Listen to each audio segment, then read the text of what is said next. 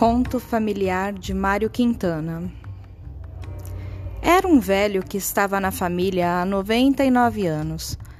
Há mais tempo que os velhos móveis, há mais tempo até que o velho relógio do pêndulo.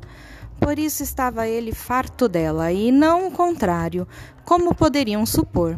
A família o apresentava aos forasteiros como ensopitado orgulho Olhem, vocês estão vendo como nós duramos?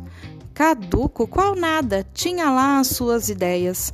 Tanto que, numa dessas grandes comemorações domésticas, o pobre velho envenenou o barril de chope. No entanto, como era obviamente impraticável, a não ser em novelas policiais, deitar veneno nas bebidas engarrafadas, apenas sobreviveram os inveterados bebedores de Coca-Cola. Mas, como é possível, lamentava-se agora tardiamente o pobre velho. Como é possível passar o resto da vida com esses, como gente assim?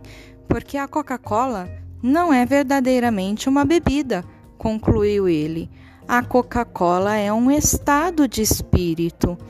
E, assim pensando, o sábio ancião se envenenou também.